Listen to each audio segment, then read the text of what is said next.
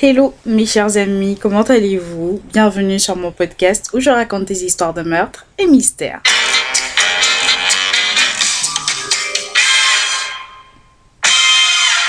Alors euh, oui, la semaine dernière, j'ai sauté euh, un podcast. Je suis vraiment désolée. Euh, si je dois vous raconter tout ce qui s'est passé, bon, je pense qu'on en aurait pour une heure. Donc, on va tout de suite skip et on va passer au podcast d'aujourd'hui euh, dans lequel nous allons parler à nouveau d'un tueur en série. Alors avant de commencer, euh, pour les nouveaux venus, bienvenue, je m'appelle Osnel et je suis là tous les mercredis et les samedis pour vous raconter les histoires les plus what the fuck qui existent dans ce monde. Alors avant avant de commencer, je tiens à vous rappeler que ce contenu s'adresse à un public averti, ce contenu est déconseillé au moins de 12 ans. Ceci étant dit, passons à l'histoire d'aujourd'hui. Alors aujourd'hui, nous allons parler d'un tueur en série qui a quelque chose de spécial et cette chose, je, ça me dérange un peu euh, d'utiliser le mot spécial ce n'est pas quelque chose de spécial. Enfin, bon, c'était un privilège qu'il a pu avoir. Et cette chose dont je tiens à vous parler était qu'il était un membre des forces de l'ordre. Oui, oui, un ancien policier. Ceci lui a donc permis d'échapper aux autorités pendant plus de 45 ans. Non, vous ne rêvez pas, pendant plus de 45 ans. Alors, sans tarder, je vous annonce que nous allons parler du Golden State Killer, aka Joseph James DeAngelo Jr. Yeah! Alors, qui était Joseph James DeAngelo Jr.? Well, let me tell you. Joseph James DeAngelo Jr. est né le 8 novembre 1945 à Bath, New York, et il est il est, j'allais employer le terme était, mais il est encore en vie, donc il est le fils de Kathleen Louise DeGroat et de Joseph James DeAngelo Senior. Euh, sa mère était euh, une femme au foyer et son papa était un sergent de l'armée américaine. DeAngelo a deux sœurs et un frère cadet et l'on raconte que Joseph, lorsqu'il était encore euh, qu'un petit garçon, aurait assisté au viol de sa sœur de 7 ans par deux aviateurs dans un entrepôt en Allemagne de l'Ouest où la famille stationnait à l'époque pendant que leur papa y était en service. La famille se relocalisera aux États-Unis plus tard après que le service de leur père en Allemagne se soit terminé. Et pendant les années de lycée de Joseph, celui-ci avait des hobbies assez bizarres, des hobbies qui ne correspondaient pas à un lycéen de son âge. Alors oui, d'une part, il était un lycéen comme les autres, euh, il avait des résultats corrects et euh, il était dans l'équipe de baseball de son lycée, etc., etc. Mais à côté, il avait des hobbies bizarres, euh, des, des hobbies vraiment bizarres, c'est-à-dire que il euh, aimait commettre des cambriolages à ses heures perdues. Là, on est où là? Il obtient néanmoins son diplôme en 1964 et après le lycée, D'Angelo va rejoindre la marine américaine en septembre 1964 et il va servir pendant 22 mois pendant la guerre du Vietnam en tant que contrôleur technique sur le croiseur euh, USS Canberra, euh, puis le destroyer USS Piedmont. Après son service, il rentre euh, aux États-Unis euh, et il va décider de changer de métier. Donc euh, il va faire des formations, faire passer des diplômes, diplômes euh, qu'il achèvera par un stage de police de 32 semaines au service de police de Roseville. Et suite à sa formation, il sera embauché en tant qu'officier de police et sera en poste de 1973 à 1960 19. En octobre 1979, il s'est fait arrêter pour euh, vol à l'étalage d'un marteau et un répulsif pour chien et il sera condamné à 6 mois de probation et suite à ça, il s'est naturellement fait virer de la police. Alors là où les gens auraient dû commencer à se dire que ce monsieur avait un sérieux problème, c'est à partir du moment où suite à son licenciement, il s'est mis à menacer de tuer le chef de la police euh, de là où il travaillait à l'époque, mais surtout, il s'est mis à stalker ce monsieur. Venons à la vie personnelle de DeAngelo. Alors, il est était marié à Sharon Marie Huddle de 1973 à 2021, malgré le fait qu'ils étaient séparés depuis 1991. Leur divorce aura finalement lieu en 2021. De cette union est née trois filles, dont je ne vais pas m'étaler sur leur vie, euh, encore moins sur la vie de son ex-femme, parce que pour moi, elles n'ont rien à voir avec les crimes ou les horreurs que ce monstre a pu Alors après son licenciement en 1979, DeAngelo ne va pratiquement rien faire euh, jusqu'en 1990. Enfin, il va faire des choses, mais bon, pas grand chose en quelque sorte, euh, jusqu'en 1990 où il va obtenir un poste de mécanicien, poste qu'il occupera jusqu'en 2017, année où il va prendre sa retraite. Alors tout ce que je viens de vous décrire, euh, c'est la vie de DeAngelo que tout le monde autour de lui connaissait, que ses proches connaissaient en quelque sorte, mais Ce dont on va parler à partir de là, c'est la vie de D'Angelo que personne ne connaissait, tout ce qu'il cachait euh, à ses proches, bah, au monde extérieur en quelque sorte. Alors pendant qu'il était encore officier de police en 1974, D'Angelo va retrouver bah, ses anciennes pulsions en quelque sorte, euh, c'est-à-dire ce qui le poussait à commettre euh, des cambriolages quand il était plus jeune, et il va se mettre au défi du coup de se remettre à en commettre et de ne pas se faire prendre comme il le faisait avant. C'est là que va commencer le calvaire que va endurer toutes les victimes de James D'Angelo. Alors son premier cambriolage connu a eu lieu le 19 mars 1974 et il ne volera que 50 dollars dans une tirelire euh, parce que ce qui le motivait c'était plutôt les citations euh, et les émotions qui le traversaient quand il pénétrait dans l'intimité pardon des gens et faisait tout ce qu'il voulait sans se faire prendre sans jamais se faire arrêter. Alors plus spécifiquement, pardon, son truc c'était euh, de pénétrer par effraction dans les maisons, fouiller, vandaliser les biens du propriétaire, surtout, surtout disperser les sous-vêtements des femmes et voler des articles sans valeur. Donc il va commettre euh, beaucoup de ces types de cambriolages et des fois il en commettait même plusieurs en une seule nuit. C'est-à-dire, euh, par exemple, la nuit du 30 novembre 1974, il aurait commis au total 12 cambriolages. Like, tu ne dors pas, enfin... si euh, ok.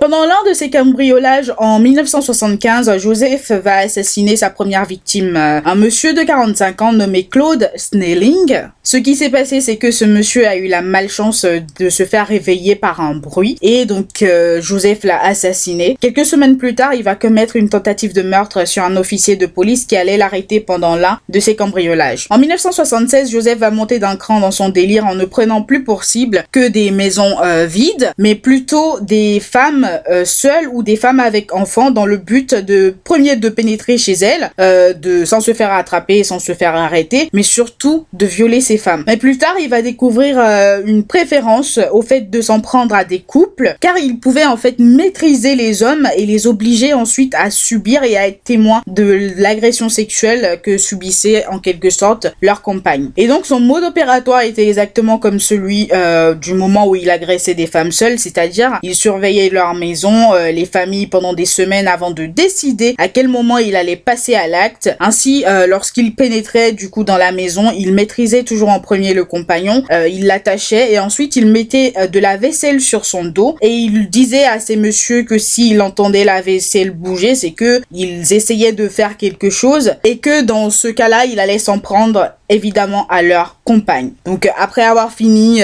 son boulot de, de connard, après avoir fini de violer ses femmes, il s'en allait euh, satisfait en se félicitant de ne pas s'être fait prendre. Il va donc euh, commettre euh, environ une cinquantaine de viols entre 1976 et 1979. Puis, étant donné qu'on sait qu'il s'est fait virer de la police en 1979, il va rejeter toute sa frustration, toute sa colère sur les victimes qui ont suivi son licenciement. Et petite parenthèse, le fait qu'ils aient mis autant de temps à l'attraper, à l'arrêter, est dû au fait qu'il prenait soin en fait de commettre ses crimes euh, très très loin de chez lui, mais surtout des fois il, euh, il changeait limite d'état pour aller commettre ses, crimes. Et aussi euh, il a beaucoup déménagé, donc sachant que les fichiers de la police ne sont pas en, en, commun et qu'ils sont spécifiques à chaque état, bah ils ont mis du temps à le relier à tous les crimes ou presque qu'il a commis. Donc après son licenciement en 1979, D'Angelo euh, va déménager ou emménager dans le sud de la Californie avec euh, sa famille et les victimes qui vont suivre, il ne va pas faire que violer euh, les compagnes des, des messieurs euh, comme il faisait, mais il va aller jusqu'à assassiner certains couples. Et donc durant cette période de 1979 à 1986, ils vont pouvoir lui relier environ 10 victimes qu'il a massacré. Alors d'après les records, D'Angelo aurait arrêté euh, de commettre des meurtres en 1986 et les informations qu'on a. Je ne sais pas si c'est vraiment vrai parce que euh, ça fait quand même euh, beaucoup d'années où il n'aurait pas tué, sachant que c'était quelqu'un qui commettait pas mal de, de crimes quand même. Donc j'espère qu'il a vraiment arrêté de commettre des crimes en 1986. Mais c'est plutôt dans les années 2000 que les officiers, enfin de chaque État, vont pouvoir en fait mettre en commun leur dossier et se rendre compte que c'est la même personne qui commettait tous ses crimes. Et euh, jokes on him, euh, pendant euh, l'enquête en quelque sorte, il y a un officier qui va balancer euh, ouais mais j'ai comme l'impression que cette personne euh, c'est un membre des forces de l'ordre parce que il a l'air de bien connaître les lois. En fait, lui il a balancé ça comme ça, mais sans savoir que De était un ancien membre des forces de l'ordre. Alors le FBI qui s'est mis à travailler après les années 2000 sur l'affaire va sortir en 2016 des sketchs qui étaient censés être euh, ceux du Golden State Killer parce que vous vous rappelez, euh, à un moment donné, il faisait des victimes, euh, des femmes qu'il violait et qu'il laissait, qu'il repartait tranquille. Bah, ces victimes-là ont fait des sketchs de leurs agresseurs. Donc, ils vont ressortir les sketchs qui ont été dessinés à l'époque, qui étaient les informations qu'ils avaient sur le Golden State Killer. Mais aussi, ils vont annoncer qu'il y avait une récompense de 50 000 dollars pour toute personne qui avait des informations pouvant amener à l'arrestation du Golden State Killer. Mais au même moment, euh, le FBI travaillait avec euh, des, des je ne sais pas si vous savez, les sociétés qui, qui font de la généalogie, euh, voilà, des gens qui donnent leur sang pour connaître d'où ils descendent en quelque sorte, et ils vont réussir en quelque sorte à remonter à un ancêtre du Golden State Killer qui remonte aux années 1800, ouais. Ouais, j'étais choquée quand j'ai appris ça, qui remonte aux années 1800 et ensuite ils vont faire différents arbres généalogiques et ce qu'ils vont faire c'est éliminer chaque descendant en croisant les informations qu'ils avaient, c'est-à-dire euh, euh, le lieu où les crimes ont été commis et euh, le moment où les gens vivaient. Enfin, ils vont relier en fait toutes les informations qu'ils avaient, donc ils vont éliminer pas mal de gens et ils vont remonter à ce seul descendant qui était Joseph d'Angelo euh, James Jr. qui vivait en fait près des lieux où les crimes ont été commis. Ouais, la science est géniale. Le Golden State Killer ayant été identifié théoriquement, en quelque sorte, son ADN sera prélevé le 18 avril 2018 et ils vont confirmer en quelques jours qu'il était bien le tueur en série parce que même s'il portait des gants sur ses scènes de crime, il avait quand même laissé de l'ADN sur les scènes de crime. Donc il sera arrêté le 24 avril 2018 et suite à son arrestation, il va tout simplement